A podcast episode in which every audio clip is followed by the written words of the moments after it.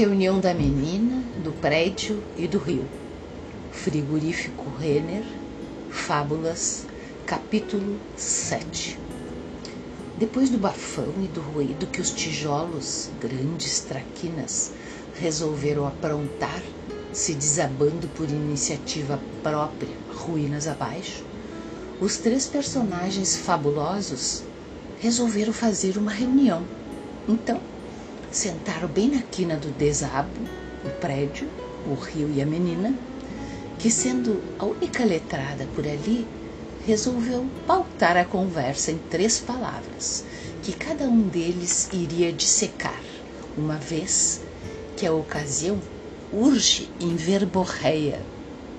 Então o prédio, que é o o sujeito de todas as frases e vive frequentando veículos escritos online e também todas as bocas, sujas ou não, resolveu dissertar sobre a palavra representação.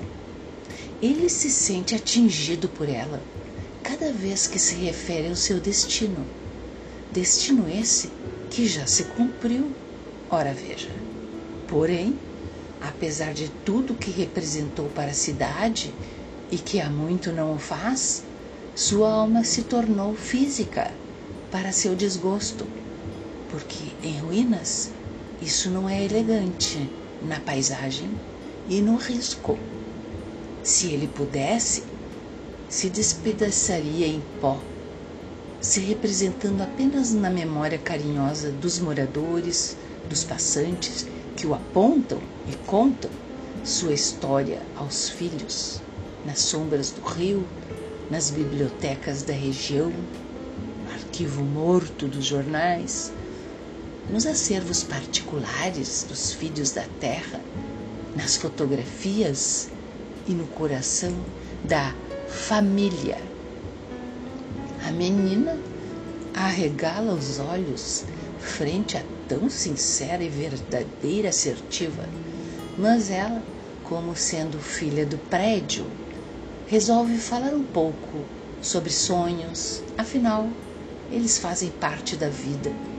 E se incluiu com feroz determinação na alma da cidade, que então carregou a utopia anos afora, não dando trela para quem vinha jogar a realidade na cara, dando corda para as bandeiras políticas, dando vazão ao desespero da perda no corte do céu e no reflexo do rio Sonhos fazem a imaginação volatizar situações e chegar a destinos impossíveis de se realizar, ainda mais quando apenas o coração o protagoniza. O desejo possuía um timbre espetacular, pena que inócuo. O rio ficou feliz com os dois discursos e entrou de sola, ou de leito em punho, para dizer, mais uma vez, o óbvio. Desapegar é a sua palavra, porque é exatamente o que ele faz em sua vida inteira. Afinal, seu curso entrega tudo em suas correntezas, sem ficar com nada, nada mesmo. Ou quem sabe, fica com a gratidão.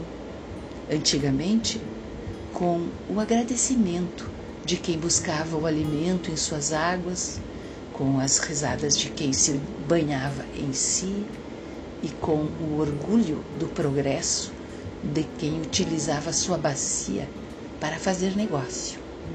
O rio achou que talvez fosse hora de as ruínas obterem um desapego genuíno, sem promessas e sem romantismo.